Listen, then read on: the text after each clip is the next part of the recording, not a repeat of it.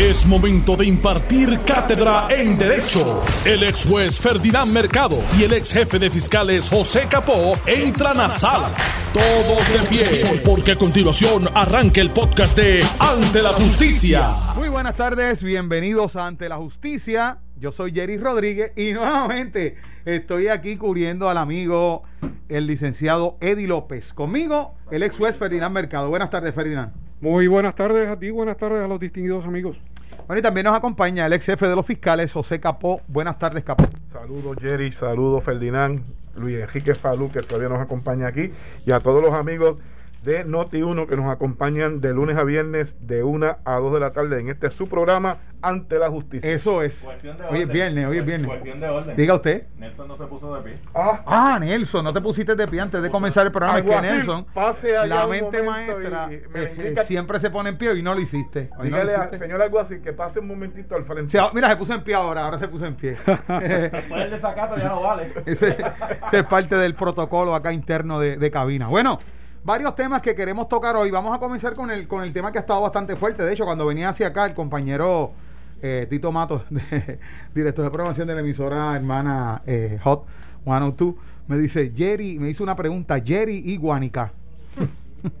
Esa es la gran pregunta. oye.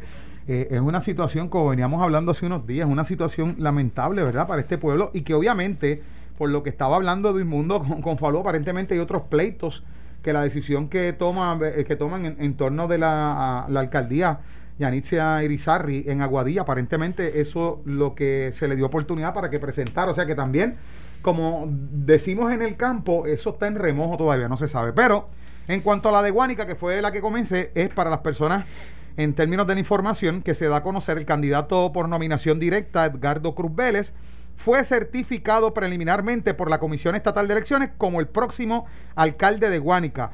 Según el documento de la Comisión Estatal de Elecciones, Cruz acumuló 2.411 votos y con ello derrotó al candidato popular Ismael Titi Rodríguez por alrededor de 27 votos, aunque esa ventaja puede aumentar. ¿Cuál es el paso a seguir? Se dice que ahora tiene que entonces solicitar, ¿verdad? Eh, impugnar la, la certificación oficial de la Comisión Estatal de Elecciones. Me refiero a Edgardo Cruz, tiene que impugnar esa certificación que se le dio a Ismael Titi Rodríguez.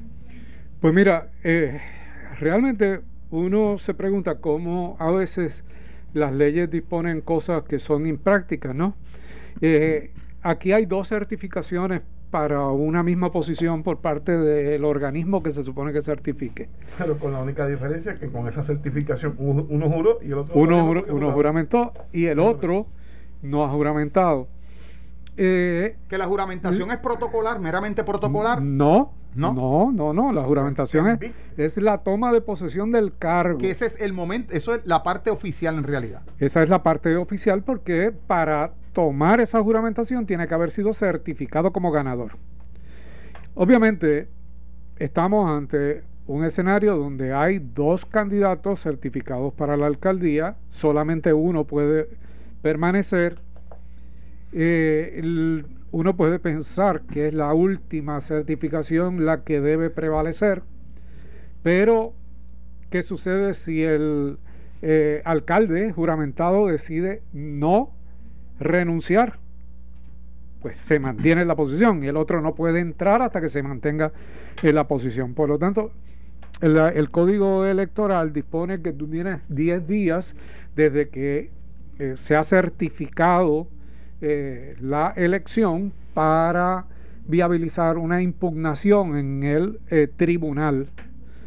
Una impugnación donde la otra persona pues tiene la oportunidad de esgrimir sus planteamientos, sus defensas, lo que entienda eh, que proceda para entonces poder juramentar. ¿Qué es lo más práctico?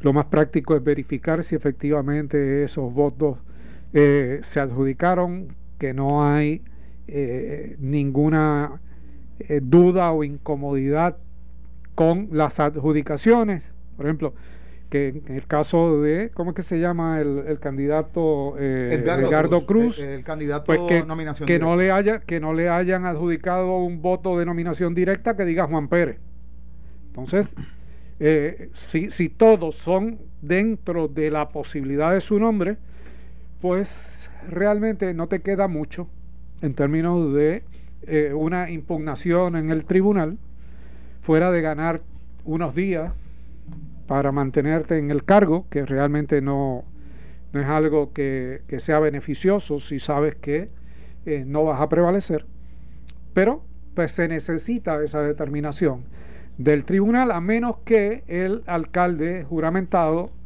tome la determinación de renunciar al cargo y entonces la otra persona Mira, juramentada. a mí la- lo único que me, me llama la atención de este asunto, y parece que sea es repetitivo, que yo pensé que al momento del de que se, finalizó el escrutinio el día 31 de diciembre, se habían adjudicado, ¿verdad? Salvo aquellos votos en controversia que posiblemente cualquier candidato que le fuera en beneficio podía alegar, ¿verdad? En un tribunal que no le fueron tan sin adjudicar y pudiese variar eh, la certificación. Pero escuchaba yo al alcalde electo, al alcalde certificado actualmente, a. Rodríguez, alegando de que se encontraron unos 28 votos que no habían sido entrados a la a- al escrutinio. Y yo, pero ¿cómo, cómo es posible que a esta altura del proceso todavía existen votos que se quedaron sin contar? Que no eran de los de controversia, ¿verdad? Eh, por lo menos de las alegaciones que hace este señor de apellido Rodríguez. Eso no le da certeza al sistema, ¿verdad? Y estamos viviendo precisamente lo, es- esa misma situación. Dos personas con certificaciones para ser alcalde. Uno ocupándolo allá y el otro que ente- eh, bajo el, el último, los últimos números de la comisión es quien resulta ser el vencedor, ¿verdad? Sí. Por nueve votos. Pues esas, esa falta de certeza les resta credibilidad realmente a los procesos de la comisión, ¿verdad? Y eso es lo que se debe evitar a toda costa. ¿Qué es lo que pudo haber pasado? No pasó, pero era lo que podía suceder en el caso del Senado con el candidato Gil Román y, la, y la legisladora, porque se había certificado a una legisladora que había tomado juramento a su cargo y, y luego se estaba cuestionando la posibilidad de que cambiara, de que variara. Y de haber variado, pues hubiésemos tenido la misma situación, una senadora juramentada y un senador queriendo entrar con un escaño ocupado, hubiese tenido que utilizar el mismo procedimiento de impugnación que da la ley dentro de los 10 días. Lo que sí yo estoy notando a partir de la entrevista que sostuvo Ismael Titi Rodríguez en Normando en la mañana, donde dijo, habló de doble, que no, cómo va a ser que el día de la elección no habían eh, eh, esa cantidad de votos totales. Bueno, él presentó una serie de argumentos, ¿verdad? Y, y- denunció inclusive el proceso y este contenido y cuestionó de dónde salen estos, estos votos precisamente. Pero entonces, eh, en toda esta situación, como que yo he sentido la ausencia de lo que es el comisionado electoral del Partido Popular Democrático, que hace un rato Edwin Mundo dice que allí estuvieron todos de acuerdo cuando entonces eh, se otorgó esa certificación eh, eh, preliminar para Edgardo Cruz. Y de hecho explicó lo mismo que tú estás diciendo de que aparecían 2.500 votos, pero finalmente fueron cua- 2.411 lo que le dio este, los que votaron por nominación directa. Y él daba una explicación realmente de por qué había un número mayor y me pareció una explicación razonable. Eh, tal vez el silencio del comisionado se deba a que el comisionado está, convenci- está convencido de que luego del conteo de los votos de nominación directa prevaleció el otro, el otro candidato. De no haber sido así, ya estaría eh, haciendo un cuestionamiento tanto en, la comisión como en el tribunal directo sobre las adjudicaciones que ha hecho el presidente de la Comisión Estatal de Elecciones. Así que prácticamente pudieran entonces eh, los guaniqueños estar eh, en este momento contar con que su alcalde va a ser Edgardo Cruz Vélez, el candidato por nominación directa. Bueno, Jerry y, y Ferdinand, ¿y qué les parece lo que se reseñó ayer en la prensa de que el movimiento Victoria Ciudadano estaba pidiendo un proceso fast track para que se reconociera la presencia de los de los eh, de los comisionados electorales de los partidos de minoría eh, excepto el popular porque obviamente le aplicaron una regla la regla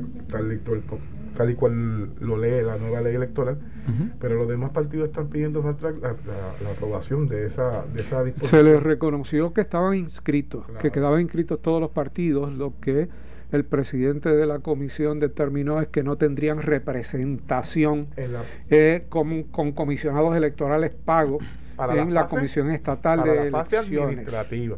por eso que, son los comisionados electorales que nombran personal eh, directo pero para eso llevaron un pleito al, al, tribunal. Lo, que salió, y ya, y ya salió eh, información sobre ese particular, de hecho, acaba de salir, y es que el, eh, luego de escuchar a las partes, el juez del Tribunal Superior de San Juan, Antonio Cuevas, se reservó su fallo en relación con la demanda interpuesta por el comisionado electoral del Partido Independentista Puertorriqueño, Roberto Ivana Ponte, que impugna la resolución de la Comisión Estatal de Elecciones, que es lo que está hablando José Capó, de excluir a tres partidos minoritarios de la fase operacional de la entidad. O sea que lo que, lo que ellos no iban a tener representación en el, en el día a día. En el tiempo muerto. En el tiempo, donde no hay elecciones, sí los partidos están inscritos, pero a diferencia de otras instancias, otros momentos, pues ellos no van a tener allí la persona que va a representar su partido en el diario en la cotidianidad de lo que es la Comisión Estatal de Elecciones. participan en las decisiones. En las decisiones. Que se toman de, carácter administrativo, ¿verdad? Contratación, este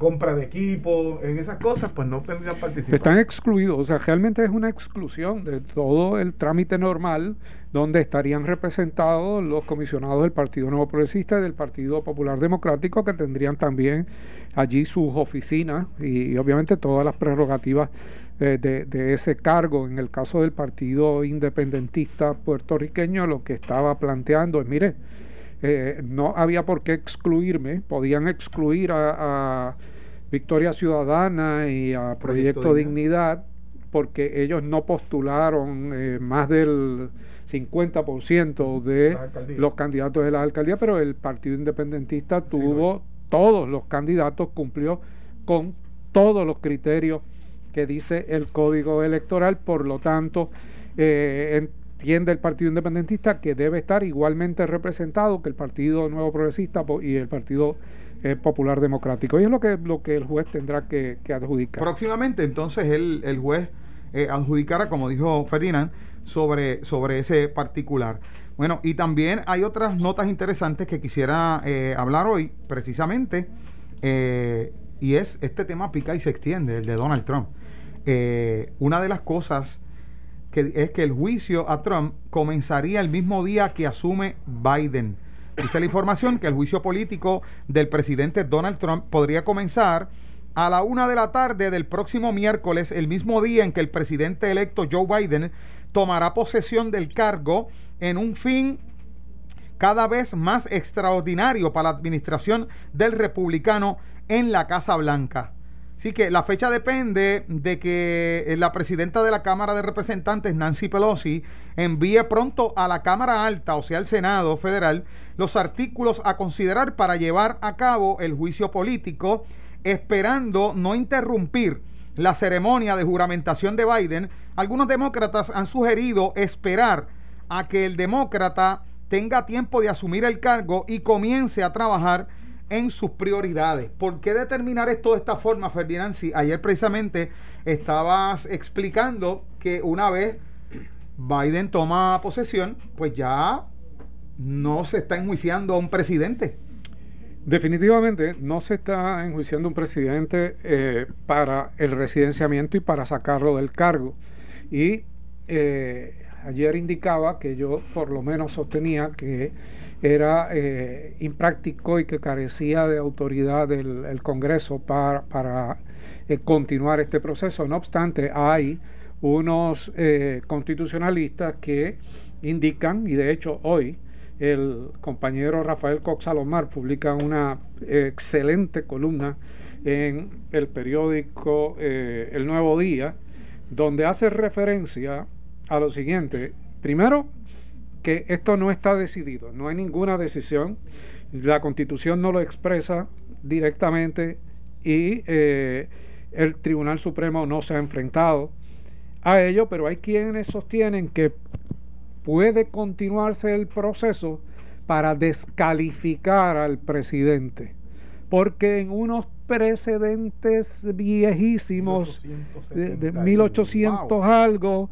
se le aplicó eso a dos jueces. O sea que el precedente, el precedente para resolver la controversia no se encuentra ni en la Constitución ni en el Tribunal Supremo, sí en los actos anteriores de senados anteriores. tratando de aplicarle disposiciones que se le aplicaron a funcionarios que no eran electos de manera popular.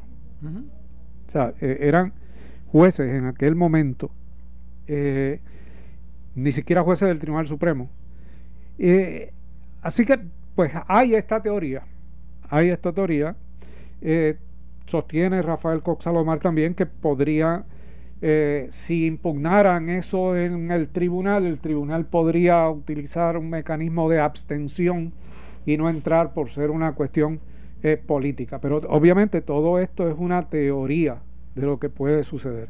Lo que no es teoría es que el Partido Demócrata y los demócratas del Congreso y del Senado han determinado que van a continuar con la descalificación bajo el concepto este de, de residenciamiento que no aplica para la destitución del cargo.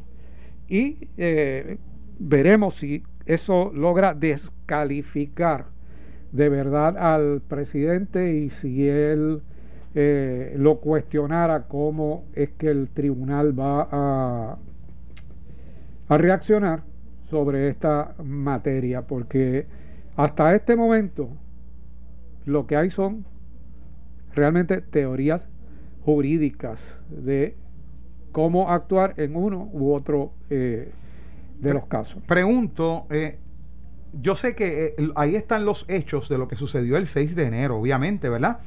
Este, está también lo que en la primera ocasión en que fue sometido a juicio eh, político. ¿Habrá alguna otra intención que hasta el momento no han dado a conocer eh, los demócratas para insistir y persistir en este tipo de acción? Pues, bueno, obviamente es para que no pueda volver a, correr, Descalificarlo. descalificarlo como candidato eh, eventual. Ese es el propósito realmente. Que entonces, si eso, si hacen eso, José, eh, eh, podrían tener votos del Partido Republicano porque el partido no quiere enfrentarse nuevamente a una disyuntiva de Trump y O sea, podrían votar por esa O descalificación. sea, podrían empezar a resolver el problema que a largo plazo van a tener para el 2024. claro. Y en este caso, pudiéramos decir, tratándose de que no está en este momento ocupando o no va a ocupar ningún cargo político, también se pudiera dar el caso de que hayan sido los grandes líderes dentro del Partido Republicano, aquellos que están dentro del Partido Republicano y a lo mejor no tienen cargos públicos y no, no conocemos ni los nombres y le hayan dicho, háganme ese favorcito al Partido Demócrata. Mm, bueno, mira, aquí cualquier cosa puede, puede, puede suceder.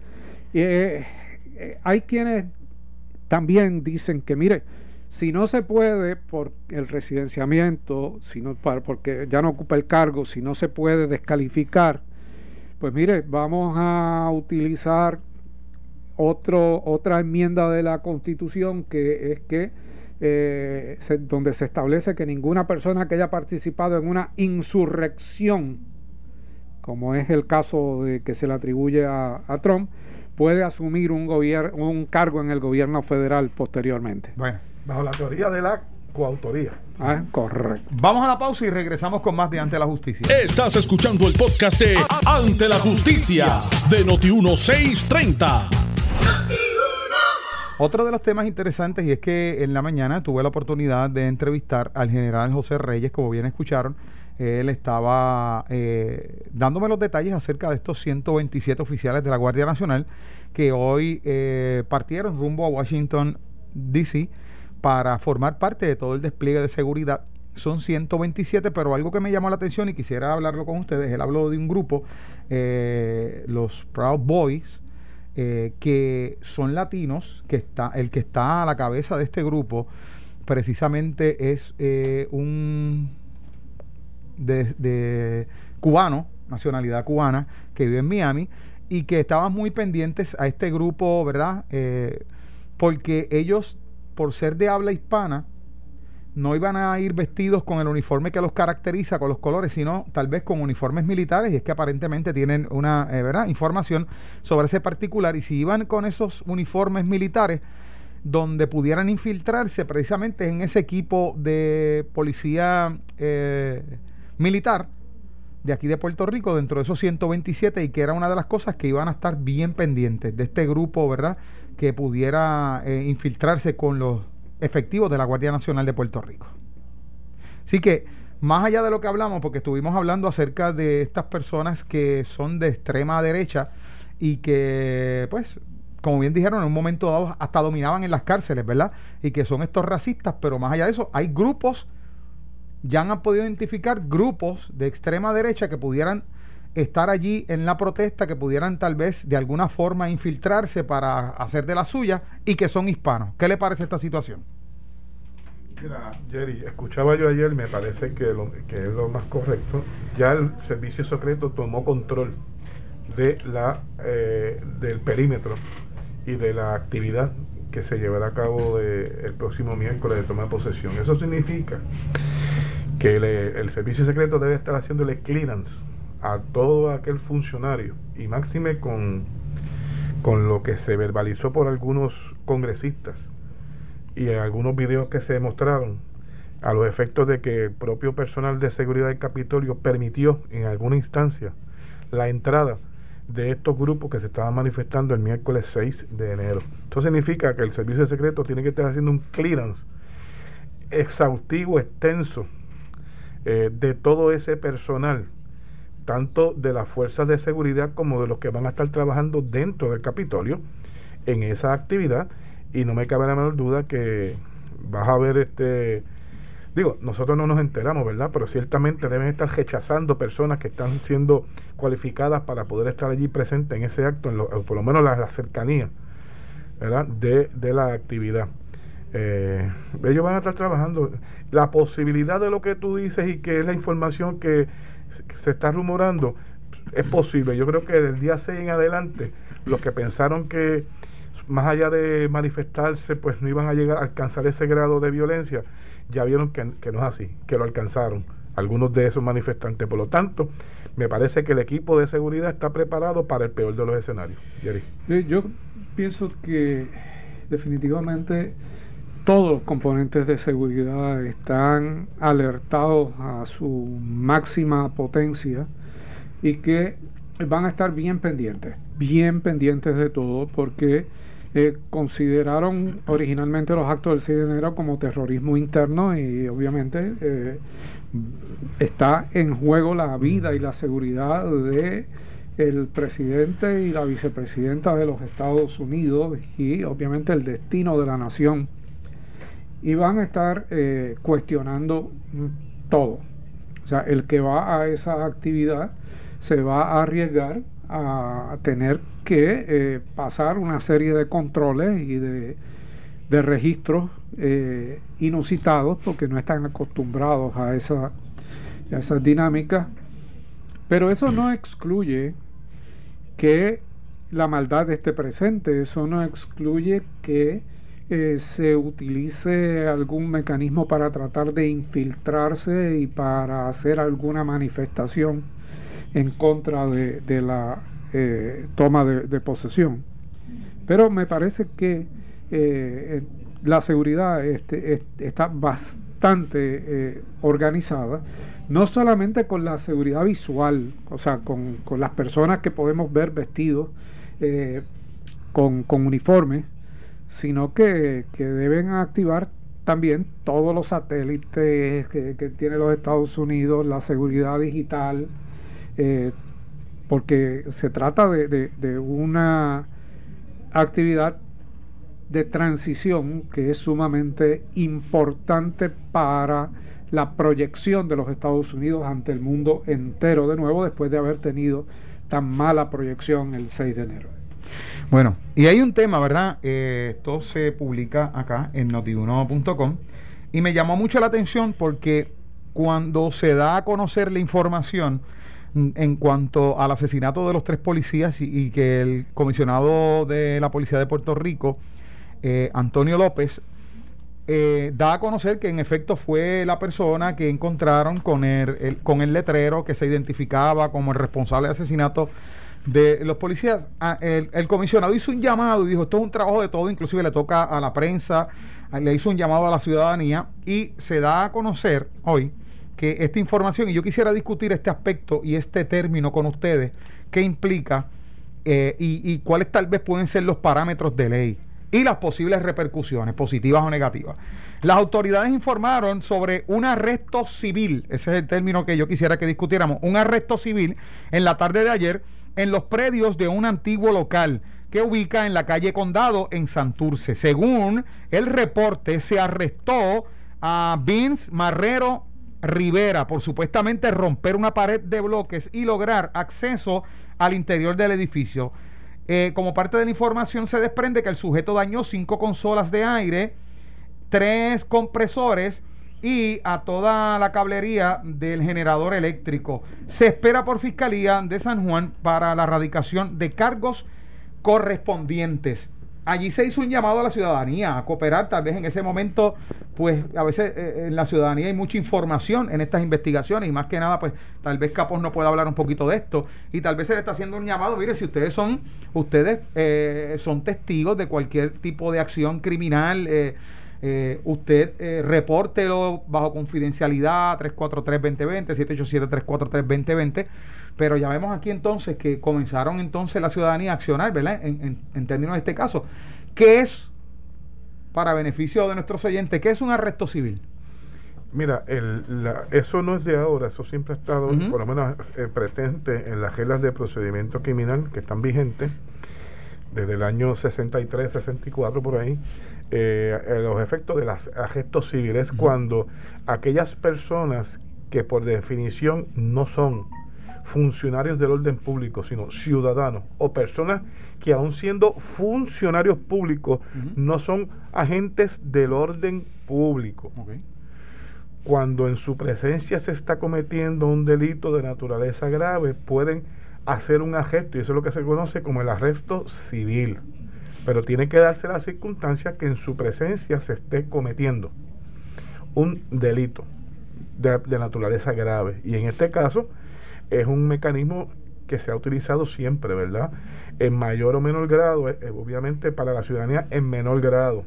Pero siempre sabemos, tenemos conocimiento de algún vecindario que reciben o, eh, son testigos de, de- de- de golpizas, de violencia doméstica, de daños a la propiedad en la comunidad y siempre hay un grupo de personas que están dispuestos a, bajo la regla de procedimiento criminal, a, a gestar civilmente y llamar inmediatamente a la policía y ponerlo en manos de la policía para que continúe la, una investigación y el proceso criminal. Pero es una figura, eso es lo que sea, el arresto hecho por ciudadanos. Eh, se trata de un arresto hecho por una persona particular que dice la regla de procedimiento criminal. Eh, se hace la referencia a un arresto civil por lo que ha explicado Capó, que no es un funcionario del orden público y obviamente se trata de eh, que se puede actuar cuando es un delito que se ha cometido en su presencia. No es que alguien le dijo, mira, fulanito cometió un delito y usted va allí a tratar de, de arrestar a fulanito. Ahí Tiene que haberlo visto. Y segundo, no puede decir, ah, acabo de ver a fulanito rompiendo la puerta. Espérate, no te preocupes que de aquí a seis horas yo lo cojo. No, tiene que ser inmediatamente. Eso son requisitos que tiene la regla 12 de procedimiento eh, criminal y eh, definitivamente se trata de un delito grave y la persona pues tiene motivos fundados para creer que cometió ese delito no es que no es que por ejemplo vea a una persona tirada en la calle la persona la ve que está baleada y hay una persona que está mirando el cadáver. Pudo haber llegado allí sencillamente a, eh, de la misma manera que llegó la otra persona, a, ver qué estaba pasando o a darle ayuda. No, no, eso no eh, garantiza que esa persona cometió el hecho, por lo tanto, eh, sí se cometió un delito grave, pero usted no tiene certeza de que esa persona lo cometió, ni tiene motivo fundado para creer. La persona no tiene un arma en la, en la mano y vemos que está baleado. Por lo tanto, ahí no podría actuar. Y de actuar, tan pronto lo entregue a un funcionario del orden público, vendrá la investigación y dirán, no, mira, eh, no se podía, no se podía arrestar. Pero es una situación que eh, no se da mucho, no se da mucho esto de los arrestos eh, por persona particular. Pero obviamente aquí se, aquí se ha dado. Vieron a una persona que estaba destruyendo una, una, propiedad. Y este conociendo aparentemente que llamando a la policía podía tardar y desaparecerse, pues decidieron actuar inmediatamente. Y ahí tiene el delito de escalamiento agravado a una estructura que puede ser capaz de albergar entre los distintos requisitos, ¿verdad? Una estructura que tal vez podría ser susceptible a albergar personas, vivir personas, y eh, con la intención escalar, penetrar, con la intención de cometer un delito grave, y en este caso son los daños a las consolas que estoy seguro que sobrepasan los 500 dólares el costo de los daños. Me, me, me llama la atención y surgen varias interrogantes cuando hablamos de este tema, porque tal vez tiene, tiene ribetes o hilo conductor con la nueva ley de armas, con que eh, se está armando a los ciudadanos que, que, son responsables y demás, pero más allá de eso, el proceso mediante el cual se hace este arresto civil. ¿Y por qué pregunto esto? Porque la policía tiene unos parámetros mediante una reforma de la policía y que ellos inclusive se están quejando, inclusive los policías están denunciando y los gremios policiales casi al unísono de que esta reforma de la policía le ha atado las manos a ellos porque pues tienen miedo de, desenfundar su arma de reglamento, por ejemplo, como en el caso del eh, lamentable incidente del asesinato de los tres policías. Y entonces, ¿qué marco se utiliza o cómo dentro de la investigación? Porque cómo esa persona hizo el arresto civil, eso también eh, eh, es parte del cuestionamiento. Pero vamos a aclarar, Jerry, porque hay una premisa que, hay, que hay de lo que tú acabas de mencionar que hay que aclarar. Yo no creo que los agentes del orden público que lamentablemente fallecieron el día, el lunes pasado, eh, no tuviesen en algún momento temor a, desenfundar su arma de fuego. A mí no me parece fue que los, los, sorprendió. Los sorprendió este individuo porque ellos fueron a investigar un, un, accidente rutinario y jamás pensaron que de ese vehículo iba a salir una persona con un rifle de asalto y a empezar, comenzar a dispararle. Eh, eh, a eso que me refiero, que hay que hacer esa distinción porque no creo que un agente que entiende que se está cometiendo algún delito más de naturaleza grave y eh, que vea las circunstancias de peligro, inmediatamente va a desenfundar para obviamente hacer la decisión si su vida corre peligro o la vida de terceros también está en peligro y ese, ese va a ser la decisión ¿verdad? que va a tomar. De que la policía está un poco eh, con más recelo en la forma que interviene con los ciudadanos, eso sí.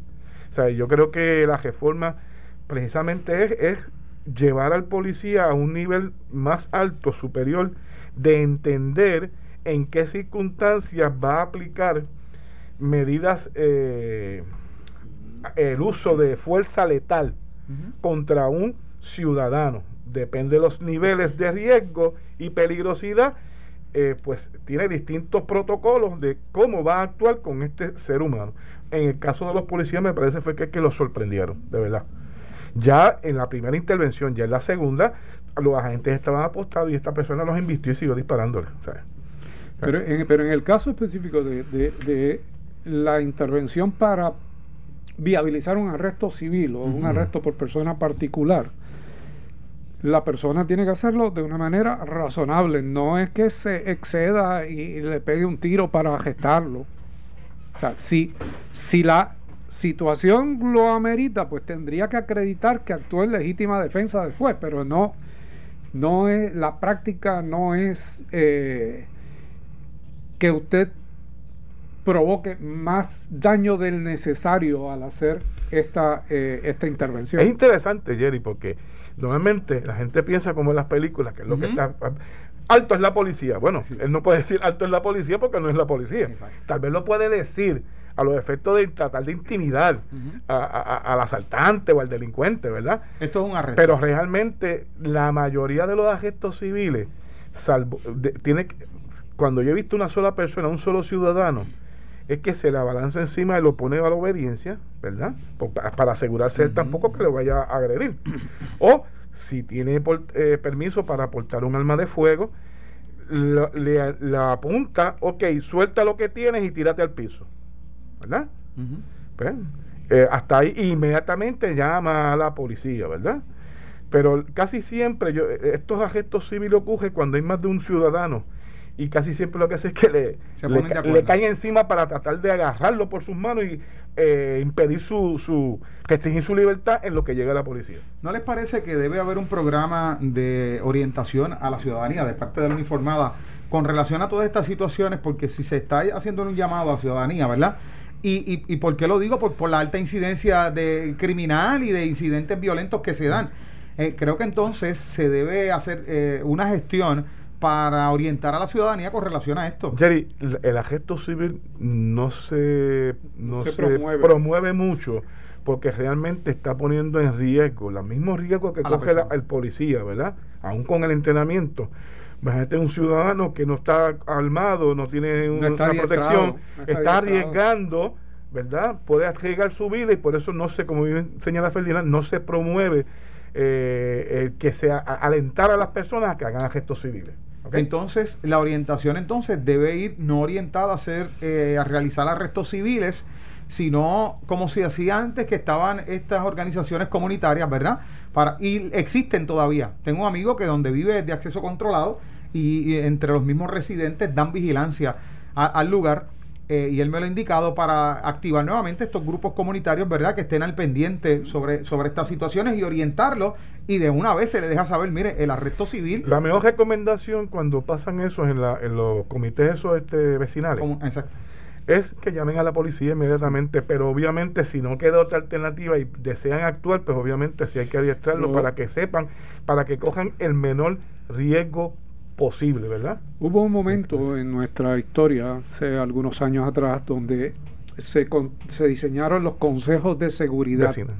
que eran esos consejos vecinales, y eh, sí recibían orientaciones de la policía, este, por ejemplo, cada semana o cada dos semanas venía un policía y les daba una charla sobre diferentes aspectos, incluyendo este, incluyendo este aspecto que estamos di- que estamos discutiendo. Con el paso del tiempo se han ido de- han ido desapareciendo esos consejos. Ha- Hay algunos que están que están activos, pero el mismo Estado ha dejado de promoverlos. Eh, porque han, llegaron a unos niveles de, de peligrosidad que la, que la misma policía no podía eh, protegerlos. Claro. Y entonces eso también provoca a los famosos vigilantes. Que aquel que nunca, nunca pudo entrar a la policía Sí. este, está como parte de un consejo de seguridad y, y quiere proteger a su comunidad de más y a veces se excedían. Entonces eh, provocó una serie de problemas, pero, pero eran eh, comités efectivos Sí. en un momento determinado. Esto fue el podcast de Noti1630. Ante la justicia. El único programa en la radio con un Dream Team de expertos en derecho. Dale play a tu podcast favorito a través de Apple Podcasts, Spotify, Google Podcasts, Stitcher y notiuno.com.